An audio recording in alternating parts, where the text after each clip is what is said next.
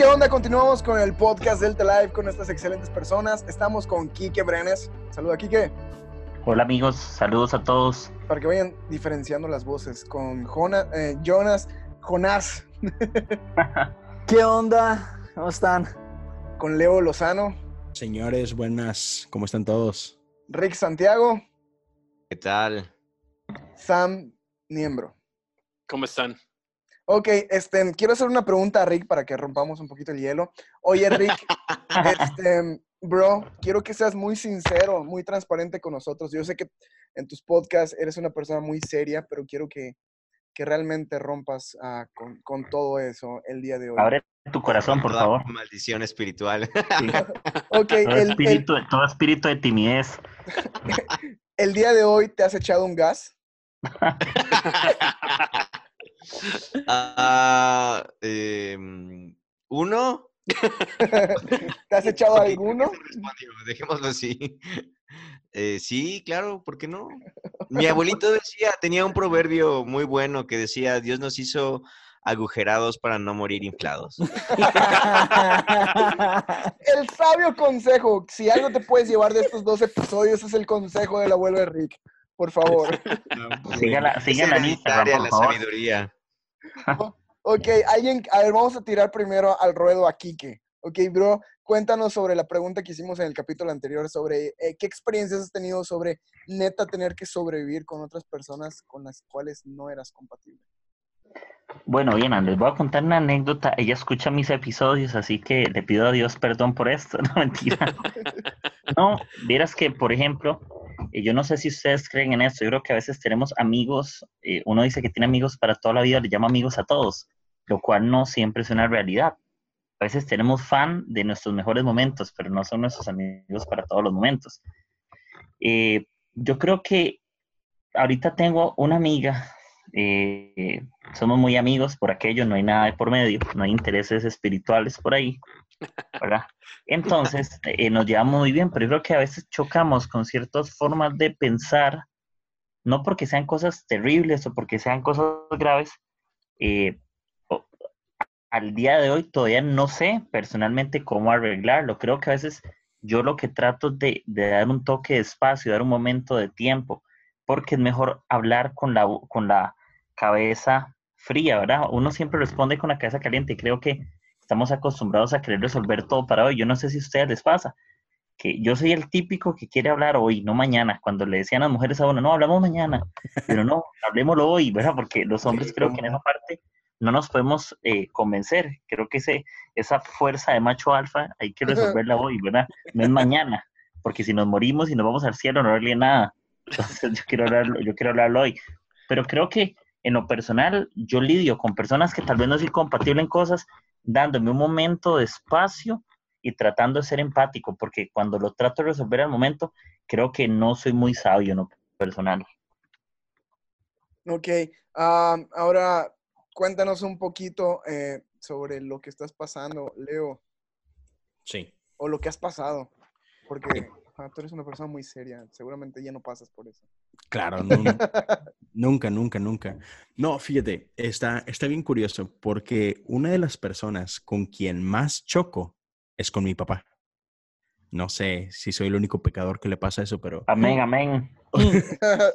o sea, mi, mi papá, por ejemplo, mi papá es una increíble persona, lo quiero un chorro y, o sea, eh, eh, nos llevamos súper bien en general, pero cuando tiene que ver sobre todo con temas de iglesia, no, o sea, haz de cuenta que, que pensamos diametralmente opuesto y siempre ha sido así. No sé si es una cuestión generacional o lo que tú quieras, ¿no? Este, pero digamos, mi papá era, es la tipa, porque hasta la fecha, la persona de que se va los domingos en traje a la iglesia, corbata, o sea, porque para el Señor lo mejor, ¿no? Y pues yo, digamos que yo siempre he pensado que eso de las corbatas son ataduras del diablo, ¿no? Entonces, La corbata, la corbata ungida. Sí, sí, sí, sí. Entonces, sí, o sea, la verdad es que siempre hemos pensado muy diferente en esas cositas, ¿no? Entonces, sí, e- este, tendemos a, a chocar mucho eh, en ese tipo de ideologías, ¿no? Entonces, cuando yo estaba más chavo, pues mi, mi propia inmadurez y, y, tú sabes que de joven este, crees que tú lo sabes todo y, y, y, es que los viejitos no piensan bien y lo que tú quieras, ¿no? y entonces, sí, este, yo, digamos que yo era un poquito prepotente quizás, este, lo dejo ahí quizá como duda, ¿no? A lo mejor no, pero, pero, pero, a lo mejor sí. Entonces, ya ahora con, con, con el tiempo, uh, Dios me ha dado la gracia de, pues, de e, encarar ese tipo de pláticas diferentes, ¿no? Y, y, es algo que, que, me ha servido mucho y, aquí voy a aprovechar para, para, tocar este, este pequeño tema que hace, hace poco, en, este último año, me topé con una herramienta que me ha cambiado todo este tipo de, de, de visión, que es algo llamado el enneagrama. Y hay, hay muchos libros que son muy, muy, muy buenos. Eh, el que más he leído yo es uno que en español se llama El Camino de Regreso a ti.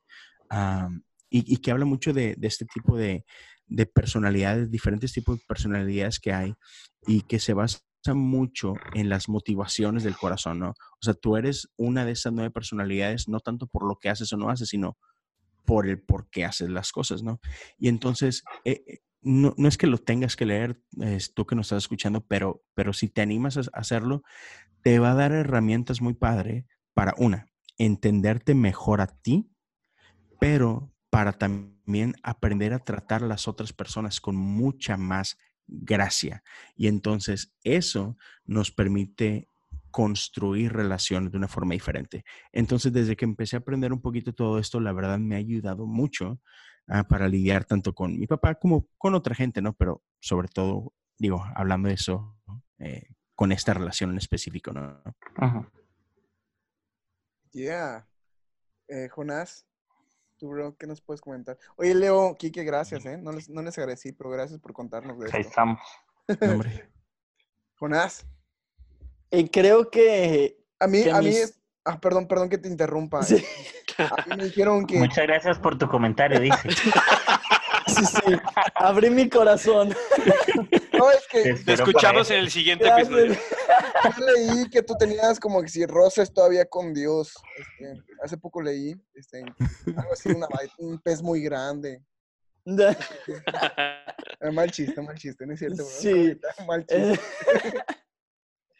Sí, este, creo que, me, que mi historia es un, poco similar a, la de Leo.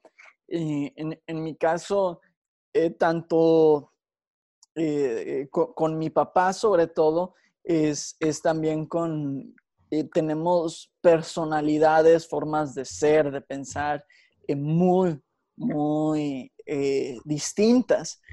Ha- ha- hay una historia que él, siempre cuenta, cada que lo veo lo cuenta, pero yo como muy lento, en particular yo como muy lento, pero si ustedes piensan lento, o imagínense el doble del tiempo. Y, y mi papá es, es muy hiperactivo, entonces se imaginarán que él come muy rápido.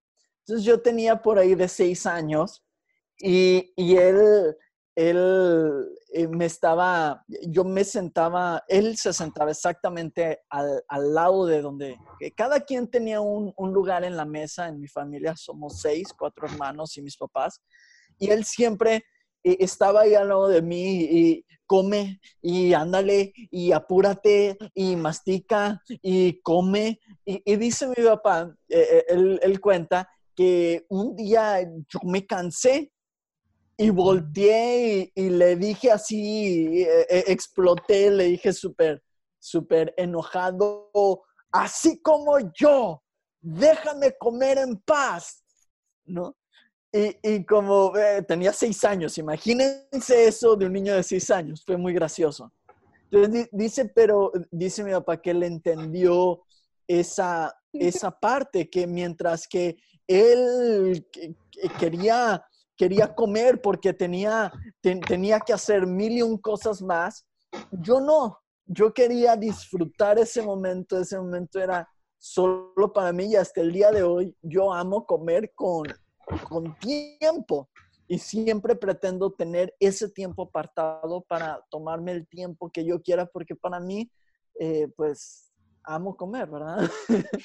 Lo disfruto mucho, pero es, es, es un choque de, de personalidades y, y, creo que los dos hemos tenido a, que, que, aprender eso. Eh, yo en, en, en, mi persona he aprendido a, a entender eh, a, a, mi papá, a, que cuando dice algo que yo no estoy de acuerdo o que incluso me podría llegar a ofender, entre comillas lo digo, no es en realidad su intención, sino es su personalidad hiperactiva hablando, todo lo quiere para ayer, este, está pensando en 10 cosas a la vez y las 10 cosas las quiere resolver al mismo tiempo. Entonces, eh, intento ponerme un poquito en sus zapatos y darme cuenta de que no es personal, no es que me quiera ofender, no es que me quiera atacar a mi persona, es simplemente él. Y yo lo tengo que amar así, porque es Él, así como Él me ama, como soy yo, ¿no? Ajá. Gracias, ahora sí. Ya abriste el corazón literal. Sí, ¿verdad? Este, este se lo voy a mandar a tu papá, ¿eh? Rick, bro, tú que, que, que hablas mucho, cuéntanos. Perdón, ok. Gracias, Rick. gracias por tu gran aporte. Vamos a ser mejores por eso. Fue muy sabio. Fue muy ok, sabio. gracias por escuchar este episodio, Rick. Tu comentario fue. Fue más espiritual. Sí. Ok. Uh, um, en general, mi, mi, personalidad, bueno, para las personas nuevamente metiendo el comercial del, del Enneagrama. Uh, en, en, realidad mi personalidad es, es un, un, tanto antisocial. Entonces, me, me, gusta, me gusta a mí mucho, o, o, o, bueno, no sé, quizás solo sé que así soy yo, eh, se me da más de escuchar. Eh, estoy rodeado de gente, uh, tengo amigos, y por lo regular cuando llego a platicar con alguien, en realidad ese platicar es escuchar, porque...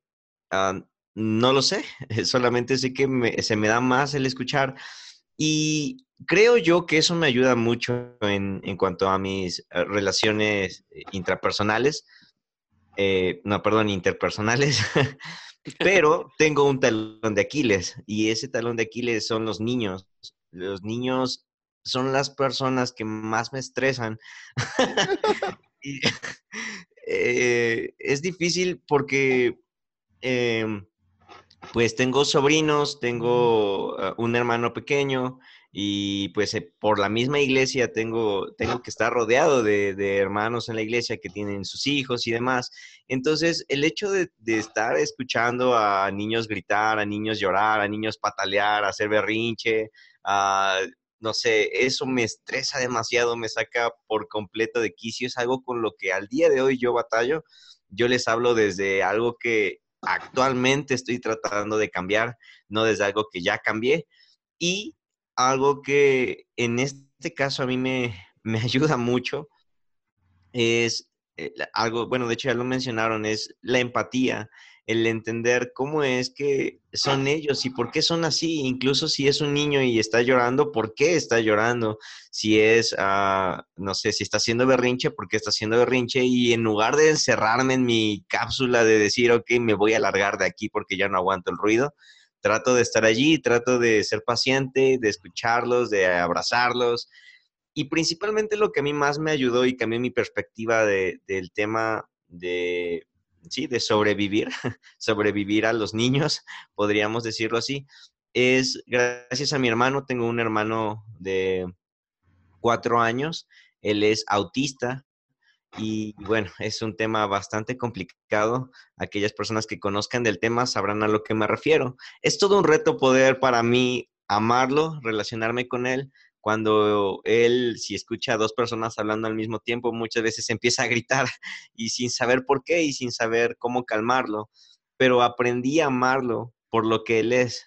Es un niño y es mi hermano. Y me está ayudando tanto a superar o a mejorar en esa área que me cuesta trabajo, que lo, ahora ese mismo pensamiento lo aplico hacia los demás, hacia es un niño, es una niña, que es la empatía. Y creo que en eso se resume gran parte de, del trato hacia las demás personas. saberte poner en los zapatos de ellos y como diría un experto en, en relaciones eh, sociales que fue Dal Carnegie, si alguien ha leído su libro de cómo ganar amigos e influir sobre las personas. Sí, claro, buenísimo libro, por cierto, bro. Ok, él tiene en ese libro ciertas lecciones, una de ellas es... Ah, ya se me fue.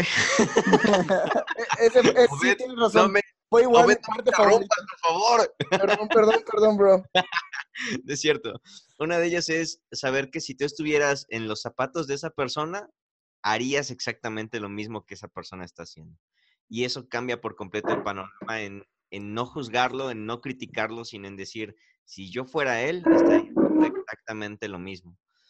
Y si eso lo sumamos a uno de mis temas que más ah, me, pues sí, me apasionan, que es la conciencia. Quizás ya los tengo hartos con ese tema, pero pero en realidad es para mí una ley de vida. No juzgues a alguien conforme a su nivel de conciencia. Si alguien te estresa, te, se te pone de malas, dice cosas que no te parecen, o hace acciones o lo que tú quieras que te estresan o te molestan, no lo juzgues. Él está haciendo lo mejor que puede conforme a su nivel de conciencia. Y así mismo tú debes de entenderlo y amarlo. Él hace lo mejor que puede conforme a su nivel de conciencia. Sí, Ese es mi aporte. Qué bueno. Creo que valió la pena que estés muy callado hoy, muy sabio. Sam, ¿sigues ahí? ¿Estás dormido? Aquí, aquí estoy, aquí estoy. Bro, Es- cuéntanos. No, me encanta lo que, lo que compartía Rick, porque yo también tengo, de hecho, un hermano con autismo, que, que es, él no tiene cuatro años, él está a punto de cumplir 30 este año. Wow. Este, y pues sí, creo que sí, definitivamente te cambia la perspectiva un poco, porque es, a ver, una persona que no puede comunicar por, o sea, de manera eh, articulada o perfecta sus necesidades, sus gustos, etcétera. Entonces te hace hacer un poco de tarea, ¿no? O sea, de decir, me voy a poner en los zapatos de él, conociéndolo y tratar de entender en qué punto está. Y creo que eso a mí me ha ayudado mucho. Eh, me considero una persona que creo que no importa con quién esté enfrente, puedo encontrar un, como un punto común, pero si hay algo a mí que me molesta muchísimo, se me complica mucho, de hecho, no es tanto creencias, no es tanto formas, es maneras de comunicar. Para mí, alguien que es pasivo-agresivo es, o sea, esos son, ese es mi botón. O sea, si tú comunicas tu, tu descontento o algún conflicto de manera pasivo-agresiva, ahí sí, me- la mecha es muy corta. Y he tenido que trabajar mucho en eso, pero creo que regresaba a lo que creo que decía en el pasado. El conflicto va a pasar. Entonces, creo que lo que me ha ayudado es, he agarrado un montón de herramientas para resolver conflicto bien y salir del otro lado del conflicto mejor que como entramos. ¿No? Entonces, salir, eh, ver, ver el conflicto, y me- por conflicto me refiero a dos posiciones encontradas, dos maneras diferentes de ver la vida, eh, ver el conflicto como una oportunidad de conectar mejor y salir del otro lado eh, con una mejor relación. Y creo que, obviamente, no se puede en todos los casos, pero nos sorprenderíamos cuando entramos con esa mentalidad, cuántas de esas relaciones que parecen que no se van a poder resolver, si realmente trabajamos con esas herramientas de poder ver al otro, poder entenderlo antes de ser entendidos, poder comunicar bien con vulnerabilidad, ser transparentes, cómo me siento, eh, cómo, cómo me están afectando sus acciones, cómo eh, escuchar también esa retroalimentación y poder ajustar. eh, en serio las cosas que pasan y, y creo que he podido salvar muchas relaciones por saber y aprender muchas veces a golpes eh, cómo, cómo hacer conflicto bien ¿no? y cómo salir del otro lado eh, aún más conectados. Es que al, al final, eh, me, me gusta mucho lo que dice Sam, al, al final de cuentas, el- nosotros somos los que nos quedamos con esa carga del conflicto, ¿no? Sí, claro. Hay, hay- hay veces que la, que la otra persona ni al caso, él está viviendo su vida igual y, y uno acá partiéndose la cabeza, es que me dijo, hizo y, y, y yo y, y deshizo y estamos enojados, conflictuados, frustrados, molestos y, y- y es una carga que nosotros cargamos que al final no tenemos, no tenemos por qué, por qué cargar. La cargamos de gratis. Sí, Sí, claro. incluso, incluso con afa- ah, podemos aplicar hasta lo- el tema del perdón. A veces nosotros no perdonamos como para castigar a la otra persona, porque se merece no ser perdonado. Cuando la falta de perdón es como el veneno que yo me tomo esperando que la otra persona se muera. Cuando, cuando realmente el que sufre soy yo. Puede ser que yo no perdone a la otra persona por algún conflicto y la otra persona está feliz de la vida, ya no le importa, ya lo superó y aquí estoy yo con esa carga. O hemos escuchado la frase que dicen, yo perdono pero no olvido. Y es lo mismo en las relaciones. Todos los días tenemos que estar listos como un prejuicio a perdonar. ¿Por qué? Porque al final nosotros vivimos en un mundo que es real, no un mundo que es perfecto. Entonces siempre nos vamos a equivocar, siempre vamos a decir algún comentario que a alguien no le guste. Y no digo que tengamos que ir como la gente se sienta ofendida, no importa, no es eso, sino que siempre tenemos una tendencia a que alguien se incomode, de que a alguien no le guste algo, de que hayan intereses diferentes, pero creo que la, tenemos que tener el prejuicio de aprender a perdonar incluso al instante ciertas cosas, porque nosotros somos, tenemos una humanidad a veces como muy frágil. yo me considero incluso en algunos momentos como un poquito resentido y es algo que yo tengo que ir trabajando. Que alguien me dice algo que no me gusta o que piensa diferente y yo tal vez quiero poner mi forma de pensar al momento y decirle que yo pienso otra cosa. Pero hay momentos donde yo tengo que aprender a escuchar, como lo hablábamos al principio, es aprender a escuchar, es aprender a ver cómo lo puedo resolver, porque fondo y forma funcionan. Puede ser que yo tenga razón en lo que yo pienso, pero la forma puede entorpecer el fondo cuando yo no sé comunicarle a otra persona algo que no me parezca. Yo no puedo imponerle a la gente nada, yo no puedo estar hiriendo a la gente porque sí, yo no puedo estar lastimando, golpeando el corazón de las personas. Y me guindo esto que, que decía Jonás, es un tema también de, de, de estar conectado, de tener empatía, estar cerca a la gente, no toda discusión es para yo ganar, hay discusiones que vale la pena más aprender que ganar. Entonces, me quedé yo como con esa parte. Sí, y, y Kike, algo que, que, acabas de decir que, o sea, me hiciste pensar en esto otro, es que eh, no dudo que haya personas que, que esto de la empatía les, les salga de manera natural, pero creo que la realidad es que la mayoría de nosotros tenemos que ser súper intencionales eh, en esto, ¿no? Y es algo que, que, muchas veces como que nos dejamos engañar con esto de los sentimientos, ¿no? Porque decimos, este, ah, así que nada más te dejas llevar por los impulsos, ¿no? E, eso es, eso es naturaleza, simplemente, ¿no? Pero creo que Dios nos, nos ha llamado a todos a ser intencionales y a ir mucho más allá de nuestros instintos, incluso a ir más allá de lo que de lo que el corazón dice, ¿no? Porque la cultura en la que vivimos dice mucho de que, bueno, es que qué es lo que te dicta tu corazón, ¿no? Cuando sabemos que la Biblia nos dice que no, guárdate tu corazón porque no no es de confianza, ¿no? Entonces, solamente tener eso en cuenta, ¿no? Que tenemos que ser intencionales si pretendemos ser mejores en este en este rollo. Sí, y creo que también una parte es realmente eh, ser valientes en decir dónde estamos y cómo estamos experimentando la otra persona, porque a veces no lo hacemos, ¿no? Es mucho más fácil, y yo lo oigo un buen en la, en la iglesia, no, ya, ya, ya se lo llevé a Dios, ¿no? Y entonces, y está, y creo en eso, creo que parte de nuestro proceso tiene que ser llevarlo a Dios, pero también eso a veces hacemos una licencia para no hablar así de, tal persona hizo esto y a mí me molestó o a mí me lastimó de tal manera y nunca se lo decimos. Y lo único que hacemos es generamos distancia para yo no lastimarme, cuando tal vez la otra persona no tenía esa intención y no sabe cómo nos está afectando a nosotros, este, pero tampoco nosotros no somos valientes de decir, oye, la neta, cuando tú hiciste esto, esto fue lo que yo experimenté. Y entonces realmente generar un diálogo que salga del, como digo, del otro lado, más conectados, ¿no? O sea, en, en, las, en las veces que yo he tenido que ser valiente y decir, oye, la neta, cuando tú hiciste esto, yo lo experimenté. O sea, me, me dolió. Me hiciste sentir rechazado, me hiciste sentir este, que no te importaba nuestra amistad o lo que sea. Generalmente lo que pasa del otro lado es, no manches, eso no es lo que yo quería hacer. Qué bueno que me dijiste para no, para ser más intencional en cómo me comunico, o en cómo integro a la gente, lo que sea, ¿no? Pero creo que también esa parte de poder ser vulnerables y poder realmente decir lo que estamos pensando y de manera, o sea, esto trae un, conlleva un nivel de responsabilidad, ¿no? O sea, tampoco, bueno, pues así lo sentí, por eso te grité todas esas groserías. no, ¿no? O sea, sino decir, quiero hacer esto porque quiero salir del otro lado más conectado. Y obviamente eso, hay una, hay una regla muy buena que me ayuda un buen.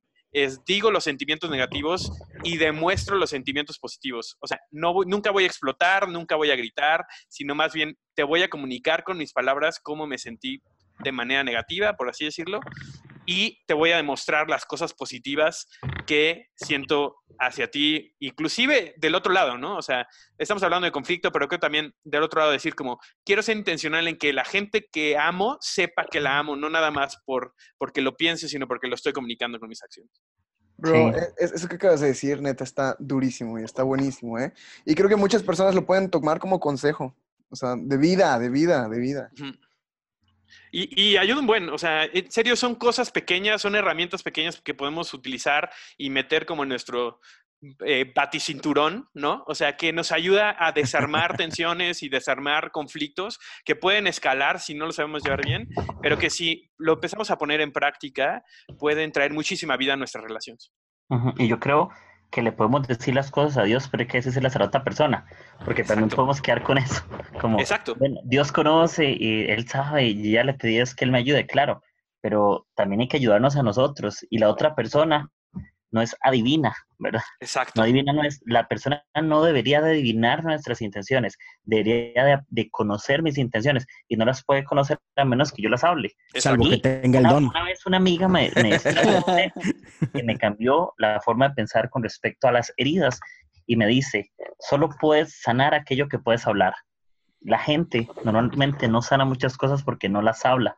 Y hay que hablarlas con la gente. No sanas lo que no hablas. Y es algo que en el proceso me ha ayudado, que hay cosas que me han molestado y yo nunca las hablé. Y tal vez pasó el tiempo y la herida se hizo más grande en cosas, pero en el momento que yo hablé, di la oportunidad de que las cosas se restauren. Uno entra en procesos. Cuando hablas con alguien, la otra persona podría interesarse en lo que estás viviendo.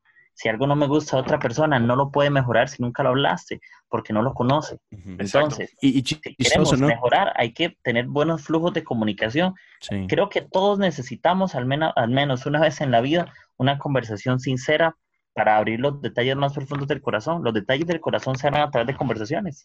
Sí, y chistoso como muchas veces no lo hacemos porque no queremos hacer conflicto y terminamos creando un conflicto más grande por no hablarlo. Sí. Exacto.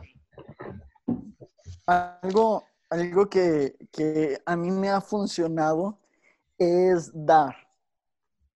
Dar, lo, que sea. Dos, dos historias súper rápidas, porque ya sé que luego hablo de más. Eh, una en, un trabajo en el que, en, un proyecto en el que participé hace como este, un año, eh, llegué a la oficina, eh, tenía un puesto, entre comillas, directivo, y otro cuate de otra, otra, este, otra área, ni siquiera relacionada a la mía, no era mi supervisor ni nada. Eh, un día yo salí un mandado con permiso y de repente eh, empezó a, decir a, en la oficina, no, es que Jonás se fue, no le dice a nadie, no ha regresado, lleva cuatro horas que se fue, dice que a comer, bla, bla. Yo tenía permiso, lo había hablado con mi supervisor y él no tenía por qué hacer ese comentario cuando no pertenecía ni siquiera a mi mismo departamento.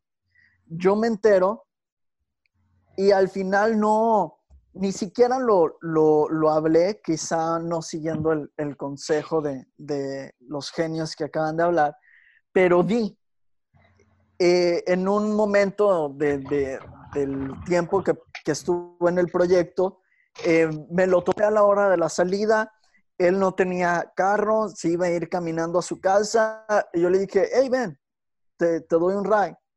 Y se subió a, mi auto, le di el ride y el siguiente día le, eh, nos fuimos, le, le, dije, hey, pues vamos a comer juntos, ¿no? Y nos fuimos a comer y, y de ahí, este, nos hicimos amigos. Nunca le dije, hey, te pasaste de lanza, ¿por qué hiciste esos comentarios? No, no ni siquiera fue necesario, solo, solo el dar, el, demostrar que, yo no guardé algo, el, el, dar sin esperar nada al cambio, eh, al final eh, sanó la, la, relación. Y, eso lo he visto en diferentes otras ocasiones, el dar algo, dar un regalo. He, visto a, mi hermano, que, también es, es, mi pastor, eh, un día en un conflicto este, eh, con una persona de, liderazgo de la iglesia, llegó y le regaló un reloj, sin decirle nada, solo le regaló un reloj y, resolvió, eh, abrió la puerta para que los corazones se pudieran sanar. Después ellos hablaron, ¿verdad? Pero el, hecho de, dar eh, sana. Gracias, gracias, este, brothers, hermanos, eh, por, regalarnos neta tanta sabiduría. Y creo que podría ser un podcast que podría durar tres, cuatro horas y más con personas tan inteligentes, tan increíbles como, como todas las personas que tenemos invitados hoy.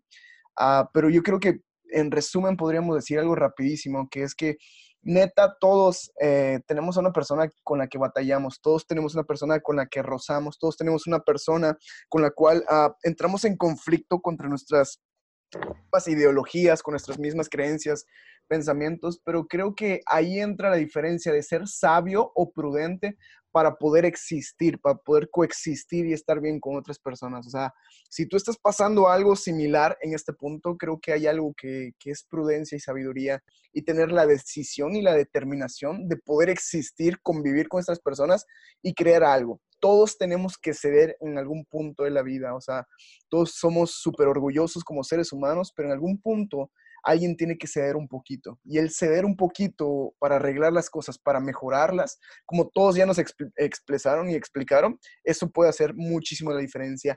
En 10 segundos, quiero que cada quien me diga un consejo rápido que pueden darle a las personas. 10 segundos neta, ¿ok? Empezamos contigo, Quique. Bueno, un consejo de 10 segundos es que perder nunca pasa de moda. Yo creo que cuando eh, perdonan nunca pasa de moda, cuando es algo por alguien nunca pasa de moda. Así que ceder tampoco pasa de moda. Creo que esos principios, si no los olvidas, creo que te van a funcionar para bien. Perfecto. Uh, Jonás. Uy, 10 segundos. Eh, no cargues cosas que, que, están de más. Es mejor eh, viajar ligero y con, con, amor que viajar pesado con, con cosas extra. Uf, increíble. Leo. Ah, yo lo que diría simplemente es ah, no te preocupes en ganar argumentos, mejor busca fortalecer amistades. Yeah, está ¿eh? Rick. Ok, uh, se me viene a la mente dos proverbios. El que quiera amigos, pórtese amigo y sé rápido para oír, tardo para, uh, perdón, sí, rápido para oír, tardo para hablar y tardo para enojarse, nada más. Señor culto.